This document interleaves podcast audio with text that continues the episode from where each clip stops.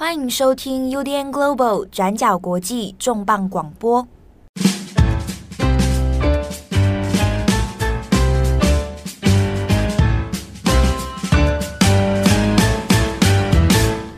Hello，大家好，欢迎收听 UDN Global 转角国际重磅广播。我是编辑慧仪，我是编辑七号。今天的这一集重磅广播呢，我们要来聊聊安倍的国葬。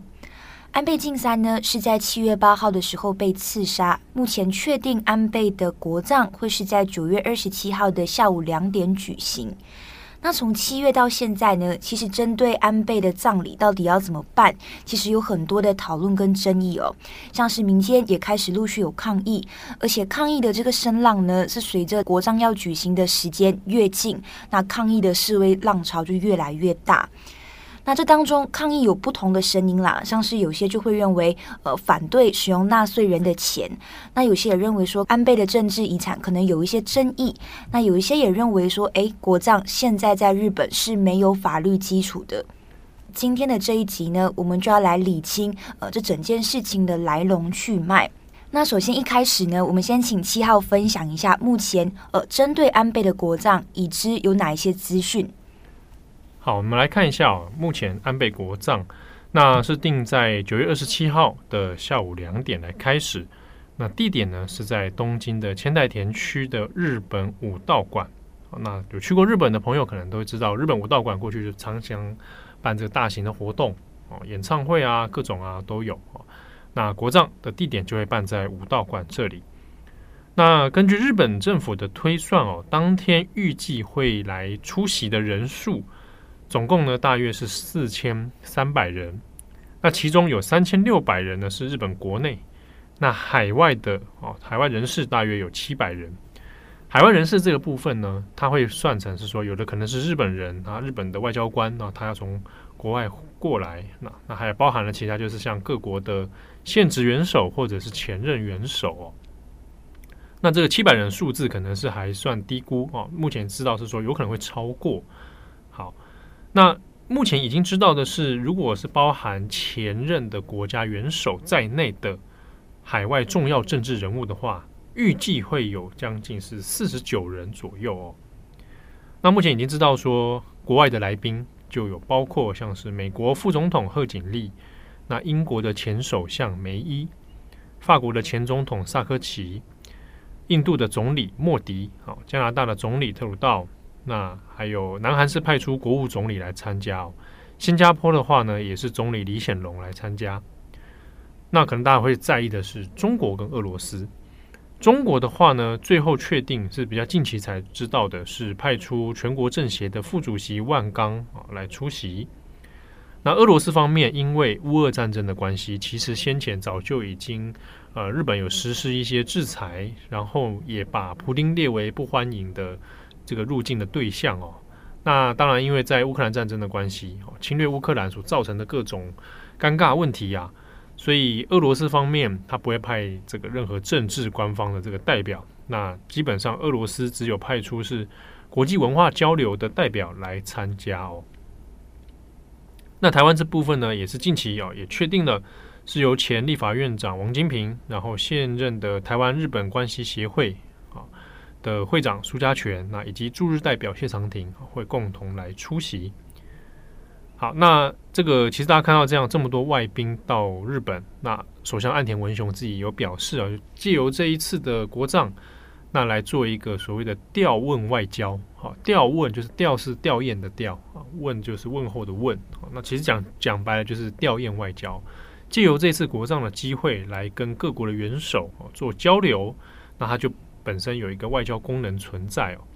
所以根据这个岸田文雄的说法，从二十六号开始哦，国葬的前一天就会有密集连续三天的时间呢。岸田文雄安排了非常多跟各国领袖现任的或者前任的会有很多的会面，那借此呢也做一些国际方面的一些交流哦。那另外在日本国内关于皇室要不要出席呢？那现任的天皇还有已经退位的上皇都不会出席，那主要是由秋篠宫夫妇还有佳子公主来代表参加。那天皇跟上皇呢，则是分别会派自己的侍从作为代表，所以整个皇室呢，总共是七个人来出席这一次的国葬。那在这个国葬的流程计划里面哦，那一开始会是先由官房长官来做开头致辞，然后就是演奏国歌，然后默哀，那播放安倍生前的一些照片、影像。结束之后呢，会由现任的首相岸田文雄。来做这个追悼致辞哦，那接着也会有其他像政要代表，那以及安倍的政治友人，像是菅义伟哦，那么分别都会来做追悼致辞。结束之后，就是由皇室的使者还有皇族呢，会来做致意跟献花。那最后就是首相的遗族、各界的代表还有海外的贵宾哦，来做献花，那就整个流程就结束了。那这样的这个国葬呢，到底要花多少钱？我们来看一下日本官方的估算哈，总计这个安倍晋三的国葬大概要花十六亿六千万日元，那折合台币的话大概是三点七亿。那这个数字呢，其实在日本有引发一些讨论跟争议哦，主要是因为这个从安倍被杀，七月八号被杀之后，那确定要办葬礼之后呢，原本政府的预估数字大概是两亿五千万日元。那当时只是宣布说日本会有这个葬礼的这个预备费用是两亿五千万日元，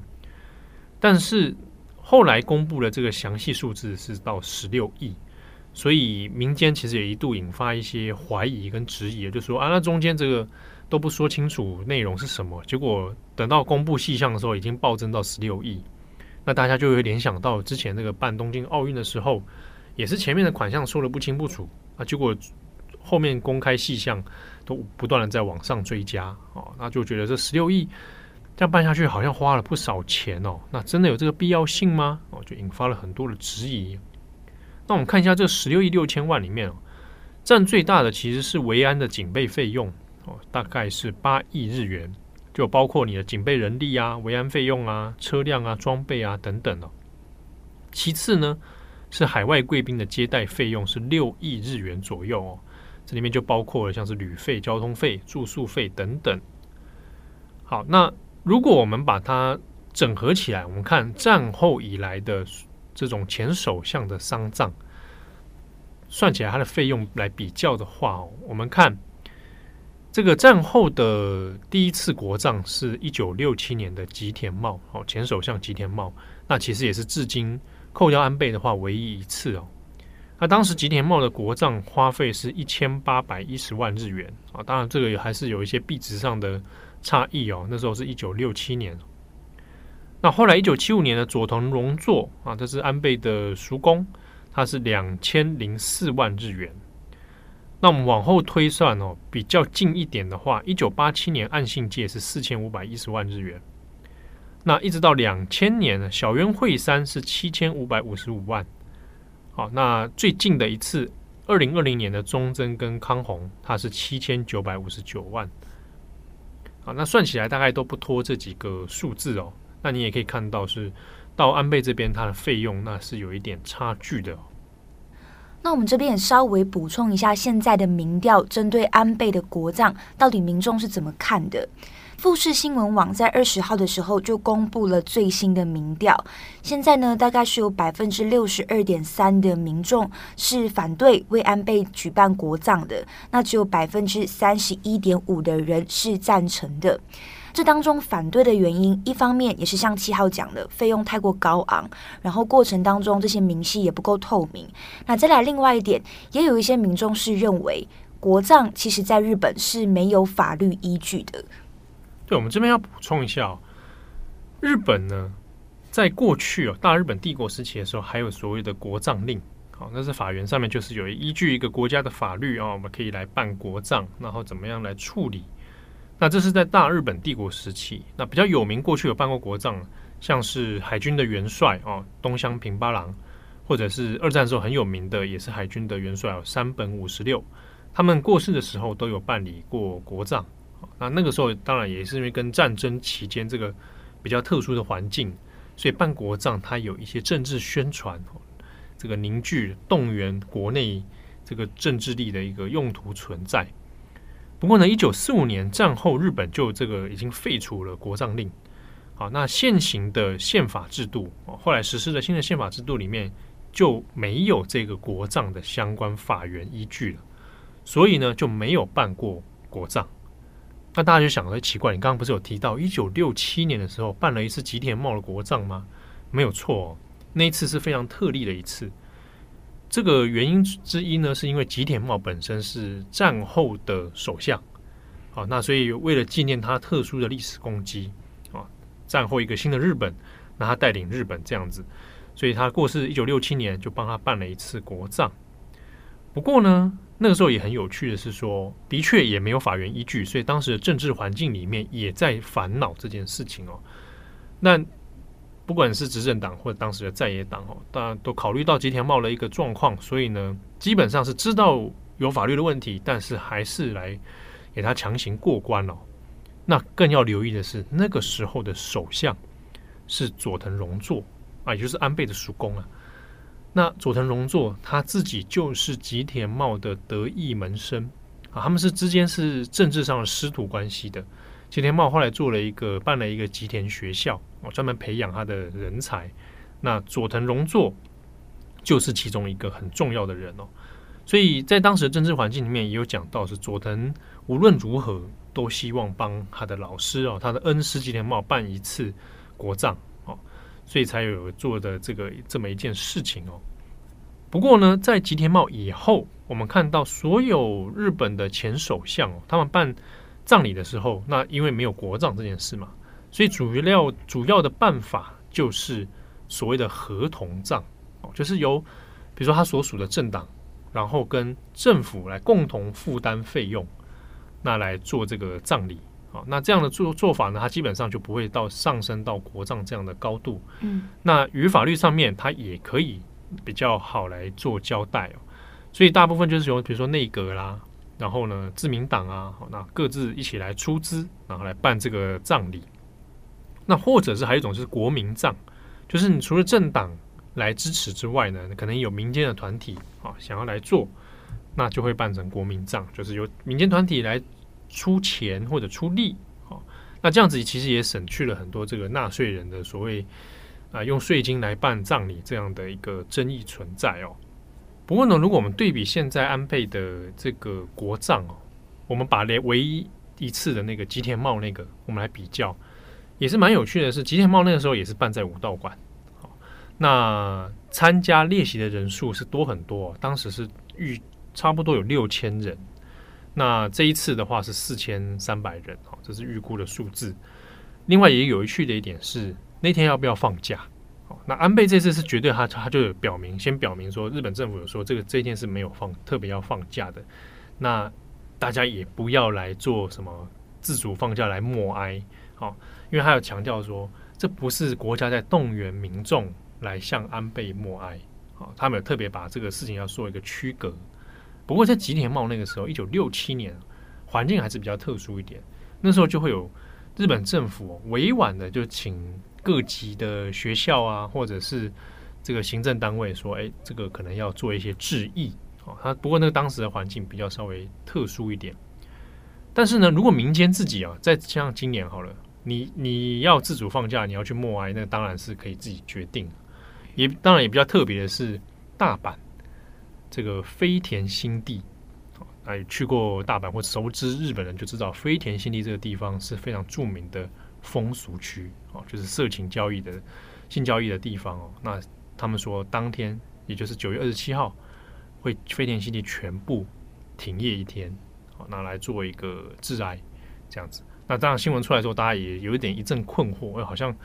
哎有点想不到那个特别的理由啊，说哎为什么飞田新地要特别像安倍默哀这样子哈？感觉哪哪里怪怪的。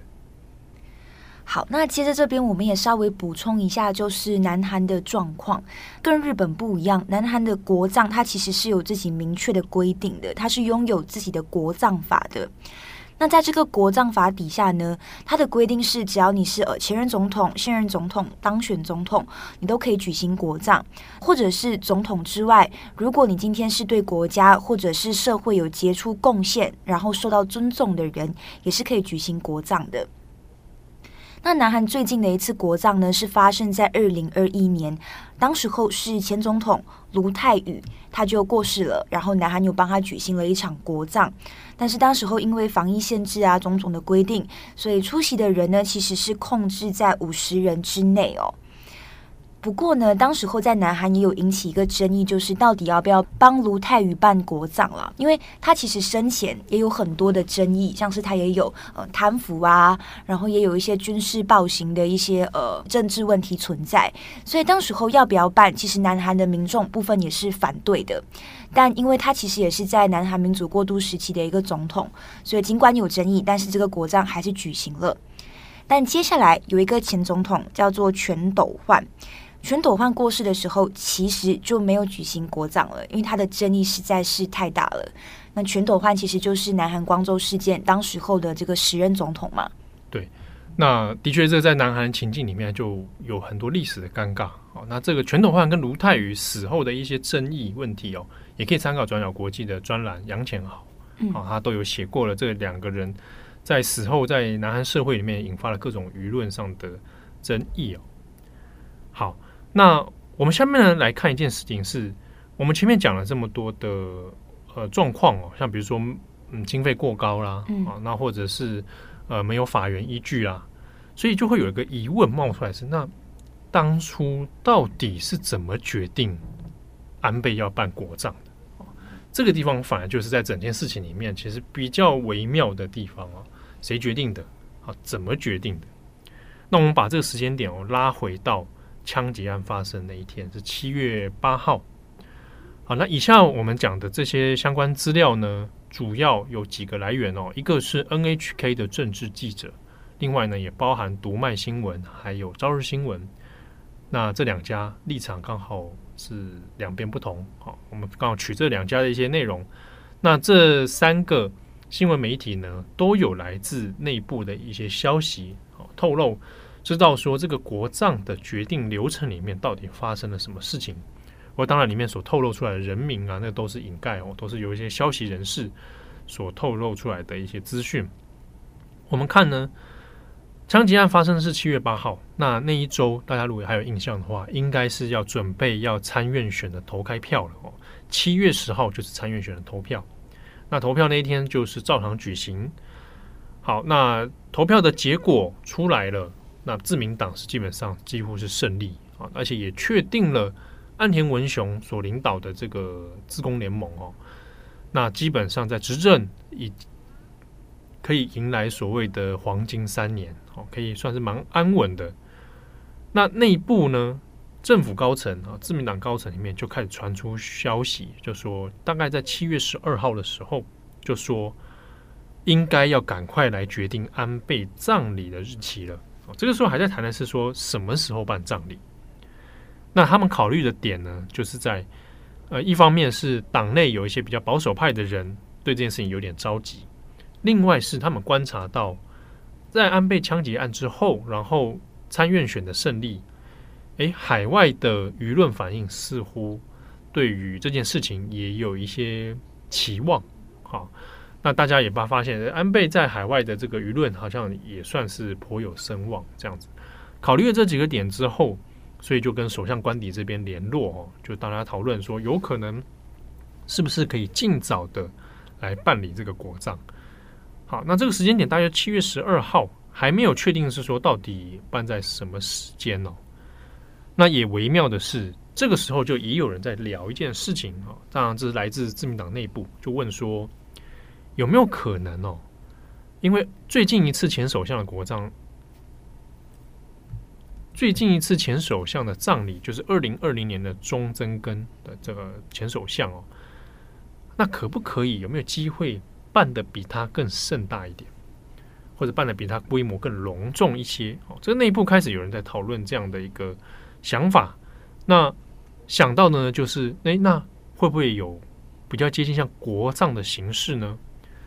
NHK 的记者在这边所引用的内容，他们所说的那句话的原句是说，有没有可能办一个类似接近于国葬的形式？啊，但还没有指明到国葬。那那个时候呢，内部就在讨论，也明明有也其实也是知道了哈，其实这件事情没有法源依据。哦，那那时候也在讲，那国葬令已经废除了，现行的宪法是没有这件事的，所以如果要办成像接近于国葬的话，法源上面是一个困扰，那要怎么来说服？这是一个问题。好，那这个时间点的时候，包含自民党，包含政府的一些比较内部的关系者，关系人士，那就可能会知道说要朝向这个方向来处理。那法源的问题要怎么办呢？想来想去呢，最后是想说，那内阁府有一个这个内阁府设置法，好，那这个设置法里面就有讲到说，诶，如果是国家进行的仪式的话，好，那你就可以直接用这个内阁法来直接通过，好，那就省去了说你没有国葬令这个问题，所以最后想到的方式是，好，我们把它定位成是国家仪式。好，用这个方式，那就内阁来决定排版定案之后，那这件事情就可以够了。好，那 NHK 的记者有讲到是内部有政府的一些内情人士说，呃，这件事情应该会造成舆论上的批判。好，但是呢，就决定这样子做吧。好，那后来迅速定案呢，是发生在七月十四号当天，首相岸田文雄就在当天办了一个记者会。那就说明现在要朝向办这个国葬的形式哦。那七月十四号就是安倍被枪击死亡之后的六天之后了。那这个事情出来之后呢，内部包含读卖或者招惹记者都有讲到说，呃，决策非常之快，而且过去岸田文雄似乎都没有这么快去拍板一个有点争议性的事情哦。那包含自民党的人所透露消息都说，哎，这一次岸田的决断是蛮迅速、蛮果断的。那可能是内部也基本上有一定程度的共识。好，但也看得出来，内部其实也大概有心理预期，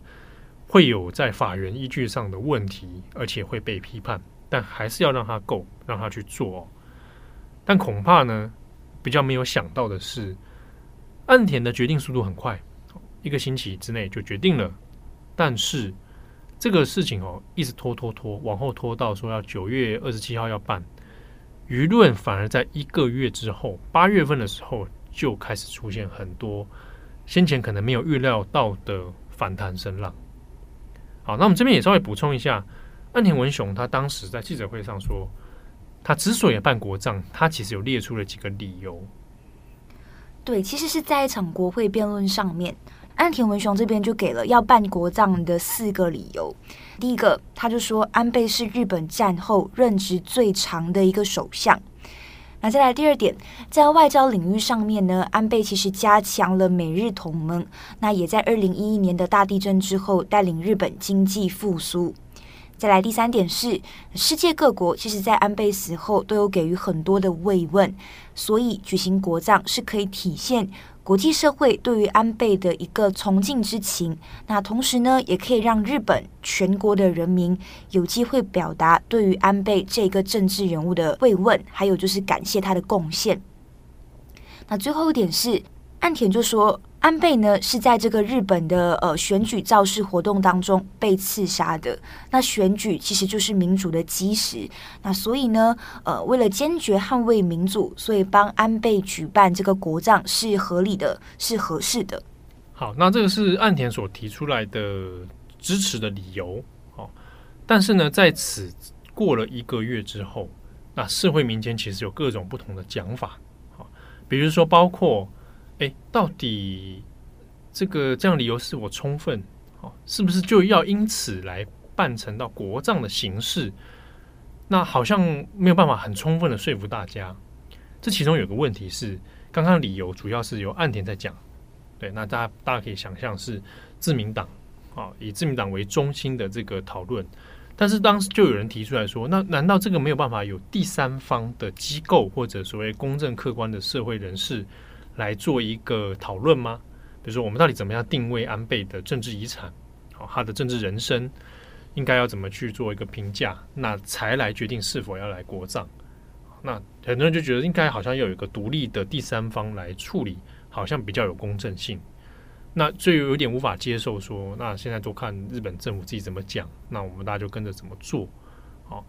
那另一方面，我们看一下是民调的这个很微妙的变化哦。NHK 自己在七月份的时候，就刚知道要办国葬的时候呢，做的民调是民众哦，你对于说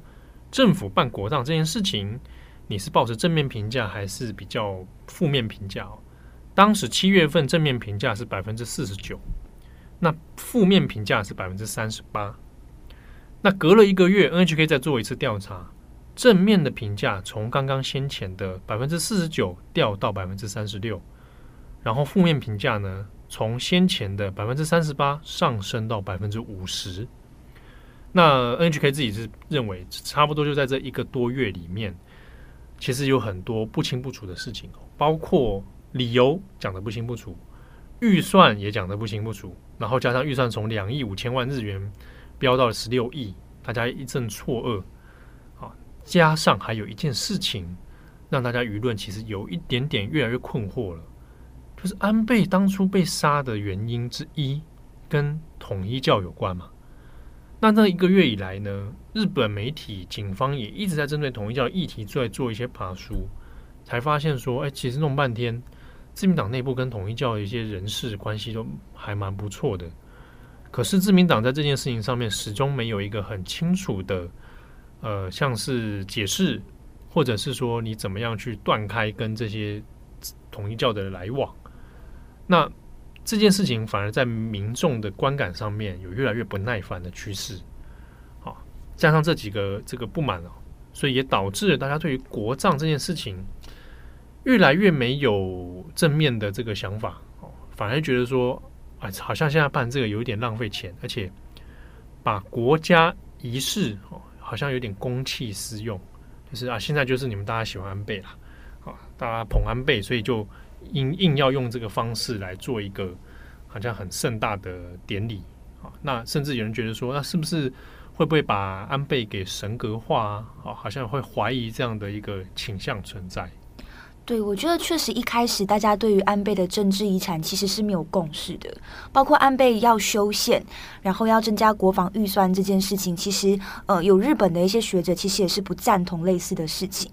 然后安倍被刺杀之后，可能就是在七月到八月之间，大家还在那个悲痛的情绪里面，还没完全恢复过来。那除了刚刚七号讲的理由，还有一个呃，可能非常现实的因素，就是日本现在国内的通膨问题其实也是都是非常严重的。那在这样子的一个情况下，民众可能要就是维持生计的情况下，那政府花了这么大的一笔钱去帮安倍办了国葬，那大家心里的滋味是什么？可能观感都不是那么的好。对，所以它综合起来，其实理由蛮复杂的。嗯，好、哦，那当然，其实也大家也可以想一件事情是，就你是台湾人的状态看这件事情，跟日本人看这件事情，当然那个也会感同感受不同啊。当然，台湾人觉得说，那就也乐见其成嘛。啊、哦，那当然，就日本的脉络里面，的确就会还要思考的事情就比较多一点。好、哦，其实或者也可以大家去想，假设你是自民党人。你又要怎么看这个事情？怎么来办理这个这个这个葬礼哦？甚至我看到有一些自民党人啊，好像也是不具名的透露说啊，如果想一想哦，当初时间点哦，葬礼赶快办一办，在八月的时候把它结束，利落的结束掉。对，你今天就没有这么多事情了哦，因为那个时候舆论的发酵大概花了一个月的时间。对啊，那如果你早一点，当初八月份的时候这件事情就赶快处理掉的话。那是不是没有后续这么多麻烦的事情？当然有可能是因为你要，如果你升高到国葬，他可能筹备要花很长一段时间啊。那大家会觉得来不及嘛？那甚至有人比较说，哎，后来这个伊丽莎白英女王对英国女王的状况，哎，好像速度都很很快嘛，啊，就很明确的日期，然后就处理掉。当然那是因为他们语语法有据啦。对，我觉得这没有办法完全拿来比较，毕竟伦敦桥行动是每一年都会一直在更新、一直在演练的一个的一个行动。对，所以大家都知道说，OK，那个时间点要怎么做，然后要要要办些什么事情。嗯，那这个英国皇室它有当然有一套规则存在。那日本在这一块是没有那个法律，好，所以你在处理上面就多了很多比较模糊的空间，嗯，对啊，那也许也因为这样，反而错失了某些机会。那或者另外一派部分的自民党人认为说，啊，当当初干嘛用国葬？你就办一个，好好就办一个，照惯例来办一个典礼，其实也可以啊。啊，你说要对安倍有一些这个。这个好的纪念或什么，其实你自民党可以自己弄啊。我觉得当中一定会有一些政治考量啊。对，毕竟当时候安倍在日本国内的声望相对来讲真的是比较高的。对啊，然后参院选胜利，对，好，那这各方面的因素夹杂起来的话，哎，的确哦，如果当下的判断会觉得好像办个国上好，哎呀，会会会有一种想象，就是哎，可以哦，可以哦，然后、嗯、就是应该会这个正在势头上，好，就可能就想说。来这个冲一波啊，讲冲一波这个词好像怪怪的，但就可能是想要说借由这个方式来拉抬这个政治的凝聚力。对对，那只是说那个时候如果有人想了一下踩个刹车的话，哎，说不定事情又又会有不一样的这个想象。好，那不知道大家对于国葬这个题目或者安倍是否国葬，好有什么想法？那其实，在台湾，大家也可以去找网络上，其实有蛮多蛮专业的文章也谈论过。台湾现在也没有办国葬这件事情，啊，就所谓的办类国葬啊，啊，当然这个的确跟日本脉络可能有一点点像，都是跟法律依据是有一点关系的。那大家可以参考看看国内国外的案例是什么。那如果碰上这种事情，到底应该怎么处理会比较好？那回过头来，其实也是看。安倍的历史评价其实是复杂的，好，那无论是在日本国内，或者是说就台湾的立场来看，那个感情是是蛮矛盾而且纠葛的，所以要谈论这个问题啊，并不容易。但是我觉得可以借由这个机会来思考一下中间的一些微妙之处。对，我觉得刚好也是英女王刚举行完国葬，然后现在到安倍，之前我们上周有分享过嘛，嗯、也是有英国民众反对嘛，就会觉得说呃，No My King 这种类似也在讨论英国王室的问题，所以确实借着这个国葬可以去思考一下，到底国葬的意义跟必要。好，那感谢大家的收听，我是编辑七号，我是编辑会议，我们下次见喽，拜拜，拜拜。感谢你的收听，想知道更多详细资讯，请上网搜寻转角国际。